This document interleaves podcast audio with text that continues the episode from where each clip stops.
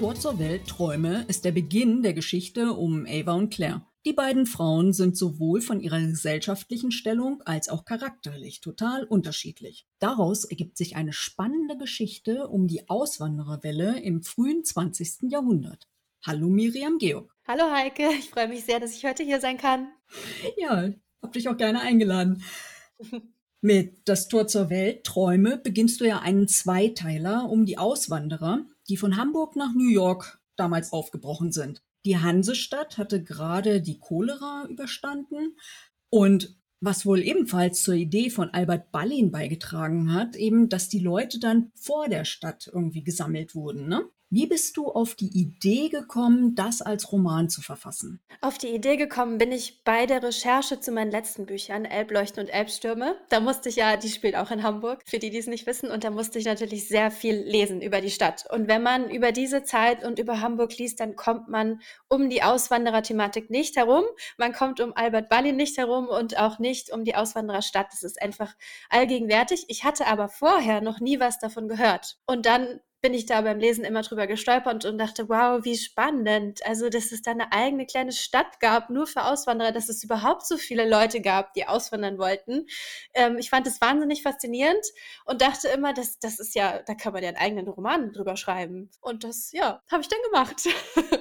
Genau, was fasziniert dich denn sonst noch so an der Hafenstadt? Oh, ich fand Hamburg, ähm, also das alte Hamburg, muss ich dazu sagen, von vorne bis hinten faszinierend. Das hat einfach so eine ganz eigene Geschichte und ich finde irgendwie auch so ein ganz eigenes Gefühl. Und ich denke, das liegt größtenteils am Hafen, also an der der Hafen hat eben so eine ganz eigene Stadtentwicklung mit sich gebracht. Und durch den Hafen gab es auch diese große Schere zwischen Arm und Reich, die auch so irgendwie, äh, die gab es natürlich überall, aber die war in Hamburg ganz besonders. Da gab es ja dann diese slumartigen Gängeviertel und die reichen, reichen Villen auf der anderen Seite. Und diese, diesen Gegensatz finde ich sehr, sehr faszinierend. Und dann eben so diesen Mikrokosmos des Hafens, an dem man sehr gut ganz viel ablesen konnte über die Zeit. Im Kleinen sozusagen war das exemplarisch und das finde ich einfach wahnsinnig spannend. Genau, und als ich dein Buch zur Hand genommen habe, ich wohne ja hier in Hamburg, dann bin ich also mhm. direkt mal zur Berlinstadt hingefahren und habe da ein paar Kapitel gelesen. Irgendwie, wenn man das liest, inmitten von diesen Häusern, ne, man, man ist mhm. irgendwie, als, als würde man in die Zeit zurückreisen, 110 Jahre zuvor halt, man hört diese Betriebsamkeit. Warst du denn eigentlich auch dort zur Recherche? Sicherlich, oder? Ich war da aber tatsächlich nur ein einziges Mal, muss ich sagen. Es ist ja, es ist ein ganz interessanter Ort, auf jeden Fall. Ähm, und das Museum ist auch ganz toll gestaltet, aber es ist ja nicht mehr so viel von damals übrig. Und ähm, ich fand es auch ganz, ganz besonders da zu stehen zwischen den Häusern und das so zu fühlen, dass hier meine Figuren rumgelaufen sind, dass das der Ort ist. Aber ähm, ja, irgendwie mein Alltag ist immer so hektisch, ich habe nicht so viel Zeit. Ich wohne ja in Berlin und irgendwie, ja, hat mir das eine Mal tatsächlich gereicht. Das war mehr so für Inspiration. Und genau. also danach war ich nochmal da, jetzt war ich tatsächlich nochmal da, aber jetzt sind die Bücher ja schon fertig. Also ja, einmal. Ja, und ich habe es geahnt, dass du wohl da gewesen warst, weil du dieses Foto von diesem Speisesaal so beschrieben hast.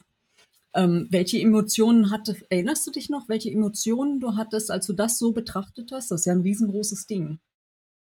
Äh, du meinst ähm, das, das Bild, wo alle Leute auf den Bänken sitzen? Genau. Oder, ja.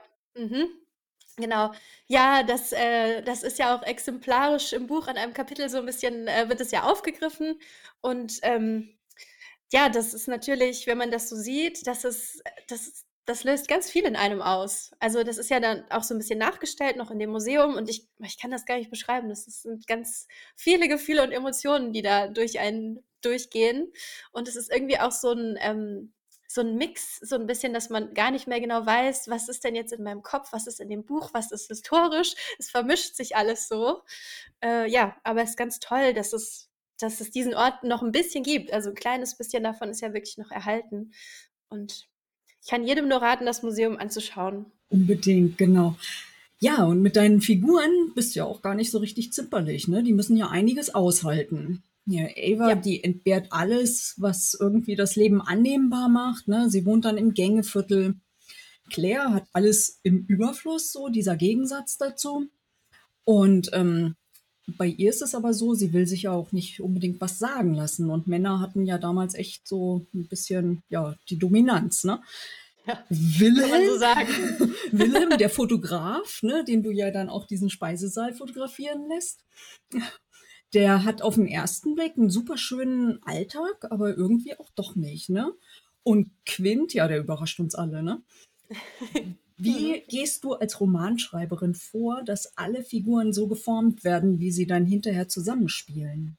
Ähm, das ist ein Prozess, der, ich würde sagen, der am letzten Tag des Schreibens erst endet. Also ich überlege mir natürlich ungefähr vorher, wie ich die Figuren gerne hätte, welche Charaktermerkmale, wie die Liebe, die Liebeskonstellationen sein sollen, aber wie die dann am Ende rauskommen, da bin ich manchmal selber überrascht.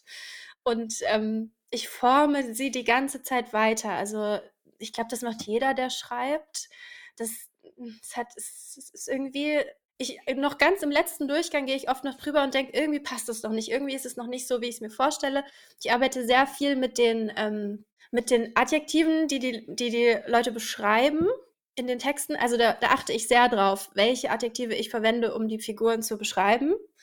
Und da bin ich auch immer noch bis zum letzten Tag mit beschäftigt, das zu ändern, auszutauschen, zu gucken, ob es passt. Und ja, ich wollte eben in diesem Buch starke Gegensätze darstellen zwischen den Figuren, besonders bei den Frauen. Und es hat auch großen Spaß gemacht, da so in die Figuren reinzuschlüpfen und einmal in dieser etwas sehr zurückhaltenderen Person zu sein, fast schüchtern, ruhig, ausgeglichen auf ihre Art und dann wieder diese sehr, sehr dominante, wilde, ungezügelte Claire. Das war ganz toll. Genau, und dann muss man sich ja auch irgendwie in diese Gegensätze einfühlen, ne? Die dürfen ja dann, also sie müssen ja eine, eine unterschiedliche Sprache sprechen, ne? Wie machst du denn das? Also ist das schwierig bei Dialogen? Hm, das ist auch das ist also ganz intuitiv. Ich kann ehrlich gesagt gar nicht so genau sagen, wie ich das mache. Ich versuche mir das dann einfach vorzustellen. Und ähm, diesmal war es so, dass Ava mir persönlich sehr viel näher ist als Claire. Also vom Charakter her einfach, ich bin eher ruhig, ich werde nicht so schnell wütend. Und das hat es mir aber viel mehr Spaß gemacht, Claire zu schreiben. Also ich liebe Claire und es, es, war, es war, ich fand Ava tatsächlich fast immer ein bisschen langweilig im Vergleich. Und es war so, also nicht langweilig als Figur, sondern langweilig sie zu schreiben, weil, weil da eben nicht diese Eskapaden vorkommen und diese wilden Streits und äh, diese Gefühlsausbrüche und es hat mir Spaß gemacht, mich da reinzufinden und zu überlegen, wie ist das denn, wenn man so wütend wird und so viel fühlt und ähm, ja, ich, ich weiß es nicht, es ist intuitiv. Ich versuche es einfach so zu schreiben, wie ich es mir vorstelle und gucke dann, ob es hinterher passt. Ja. ja okay. Oh, und jetzt nochmal zurück zur Recherche. Du hast sicherlich sehr viel ähm, Sekundärliteratur darüber lesen müssen, ne? Ähm, diese Schifffahrten und diese Passagen, ne? wie bist du da an Hintergrundmaterial gekommen? Das meiste habe ich tatsächlich online gefunden, zum Glück. Heutzutage gibt es ja, ist ja fast alles online und man muss gar nicht mehr so viel in Archive und Museen gehen. Und ich hatte das große Glück, ähm, dass aus dieser Zeit wahnsinnig viel erhalten ist und ganz besonders viele Auswandererbriefe und Auswanderer Tagebücher sozusagen. Also es gibt wirklich viele Leute, die die Überfahrt dokumentiert haben in verschiedenen Jahren, die einfach für sich selber das aufgeschrieben haben oder die Verwandten danach in Briefen geschildert haben, wie das war. Da hat Hamburg, glaube ich, auch irgendwann mal einen Aufruf gemacht, dass alle Leute mal zu Hause gucken sollen, ob sie noch irgendwelche Briefe oder Tagebücher haben zu diesem Thema. Ähm, wenn ich mich richtig erinnere. Also die Stadt hat irgendwann mal so einen Aufruf gestartet äh, und da ist einfach, da gibt es ganz tolle Quellen. Und da ist wirklich fast alles, also oder alles, was ich da beschreibe, habe ich irgendwo tatsächlich so gelesen. Also ich habe es natürlich abgewandelt, aber alle Details über die Seevögel, die sie sehen oder was da so auf der Überfahrt passiert, wie das Gepäck gelagert wird zwischen den Menschen und dass da auch Hühner und Enten rumlaufen und so. Das war alles, habe ich alles aus Briefen und Tagebüchern. Genau, ja. diese Vorstellung mit den Zwischendecks halt so. Man liest das zwar, aber man kann sich das ja so gar nicht vorstellen, weil heutzutage reisen wir ja nicht mehr auf Zwischendecks, ne? Gott sei Dank. genau. Und dass da Krankheiten sich ausbreiten, ist ja, ja, ja schon fast mit Ansage, ne? Genau, ja. Das war teilweise, glaube ich, wirklich, das kann man sich gar nicht vorstellen, wie schlimm das war. Und die Überfahrt nach Amerika war ja noch vergleichsweise kurz. Nach Australien waren es dann auch leicht mal drei Monate. Und in dieser Enge, in diesem Gestank, in diesen Pesthöhlen da unter Deck. Also es ist einfach auch ein sehr, sehr spannendes Thema. Genau, und beim Ballin war das ja dann so, dass er auch nicht mehr die Segler eingesetzt hat, ne? Sondern das war ja gerade Genau. der Umbruch, den du da beschrieben hast, ne? Genau, also ich beschreibe ja verschiedene Zeiten in dem Buch und, ähm, eine Passage sozusagen ist eben in dieser Umbruchszeit, äh, ab hm, spielt in dieser Umbruchszeit und da konnte man sich noch aussuchen, ob man auf ein Segelschiff geht, auf ein Segeldampfschiff und ich glaube, es gab auch schon nur Dampfer, das weiß ich gar nicht mehr, aber die waren dann sehr, sehr teuer und dann haben viele Leute eben zur billigeren Lösung gegriffen, weil die Überfahrt ja an sich schon ein Vermögen gekostet hat. Ja, und die Dampfer waren natürlich schneller und auch nicht so vom Wetter abhängig. Das ist ja wohl wahr. Ja, und ähm, von Müttern wird ja immer behauptet, ne, sie lieben alle ihre Kinder gleich, ne? Ist das bei dir auch? Also bei den Figuren oder hast du da Lieblinge? Ich habe auf jeden Fall Lieblinge. Ich glaube, das kam ja eben schon so ein bisschen raus. Okay, und wer wäre die Ähm, männliche Lieblingsfigur? ähm, also Quint auf jeden Fall. Aber ich mag tatsächlich, also es hat am meisten Spaß gemacht, Magnus zu schreiben. Der kommt in Band 2, hat er auch noch mal 'ne größere Rolle und ich schreibe einfach gerne die Bösewichte sozusagen, die etwas dunkleren Charaktere. Und ja, Will ist ja sehr, sehr nett, kann man so sagen. Also sehr hat eine sehr reine Weste. Will hat ähm, Quint hat ja auch so ein bisschen dunklere Aspekte an sich und, ähm, ja, mir macht es Spaß, wenn die Figuren so ein bisschen bisschen tiefgründiger sind und ein bisschen mehr auch, ähm, zu so Seiten tendieren, die man eben vielleicht nicht, äh, toll findet auf den ersten Blick. Und das dann so hinzubekommen, dass man die trotzdem mag, sie trotzdem sympathisch sind und man irgendwie versteht, warum sie tun, was sie tun, das finde ich immer eine große Herausforderung und das macht mir sehr viel Spaß. Ja, also Genau. Quint auf jeden Fall. Ja, das war auch mein Favorit. Ja. Ja, und als ich ein bisschen über dich recherchiert habe für dieses Interview, da habe ich festgestellt, dass ich schon von dir einiges gelesen habe, aber in einem ganz anderen Genre. Ach echt? Schön. Ist schon ein bisschen her, aber ja. Mhm. Ähm, wo fühlst du dich denn dann am wohlsten, in welchem Genre? Oder kannst du das einfach so umswitchen? Also, ich kann das schon switchen. Wenn ich dann, äh, an einem Roman sitze, dann bin ich da immer total drin und habe da eigentlich keine Schwierigkeiten, äh, mich drauf einzustellen. Aber ich also, mir macht das Historische momentan schon am meisten Spaß, auf jeden Fall, weil einfach diese tolle Recherche mit ähm, mit dranhängt und ich auch also, ich mag total gerne so witzige, ähm, Liebesromane oder so ein bisschen ja, so was Moderneres, aber eigentlich die Liebe an sich also, es gibt ja Liebesromane, da geht's wirklich nur um Liebe, das ist gar nicht so mein Thema. Das finde ich immer 'n bisschen langweilig. Ich mag dann alles drumherum, so diese modernen Themen, die man einflechten kann oder die schönen Insel das schöne Inselfeeling oder so. Deswegen, ja, das Historische, aber ich würde auch in Zukunft gerne noch 'n bisschen mich in andere Richtungen ausprobieren. Mal schauen, was da noch so kommt. Genau, mit dem Spaß hast du ein gutes Stichwort gegeben. Was hat dir denn jetzt speziell zu „Das Tor zur Welt“ am meisten Spaß gemacht? Also, auf jeden Fall die extrem interessante Recherche, die ja auch in verschiedene Richtungen ging. Also, ich habe ja dann auch über die Moorbauern zum Beispiel im alten Land viel recherchiert oder allgemein über Moorbauern zu der Zeit damals, ähm, und ja, über dieses Auswandererwesen, diese krassen Überfahrten. Das war einfach super spannend, das alles zu lesen. Ähm, aber ich glaube, am meisten Spaß gemacht hat mir tatsächlich Claire also, das das Schreiben von Claire und Agatha und ihren Streits und dieses ja, dieses, ähm, Mut diese Mutter-Tochter-Dynamik, die hat mir am meisten Spaß gemacht.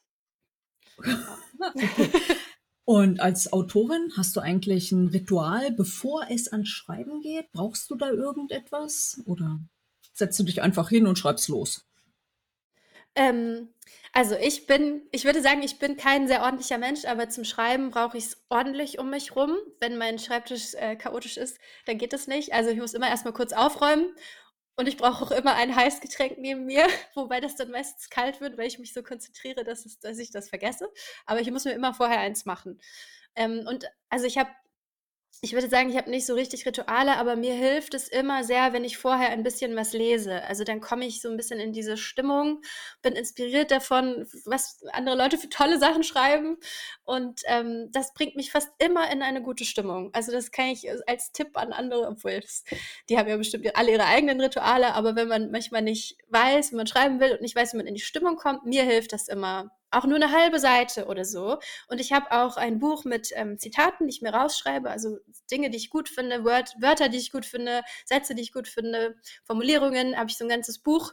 Äh, und wenn ich da reinschaue, das inspiriert mich auch immer. Und das mache ich auch oft vorher, dass ich einfach nur mal so eine Seite aufschlage und irgendwas lese, was ich gut finde und dann lege ich los.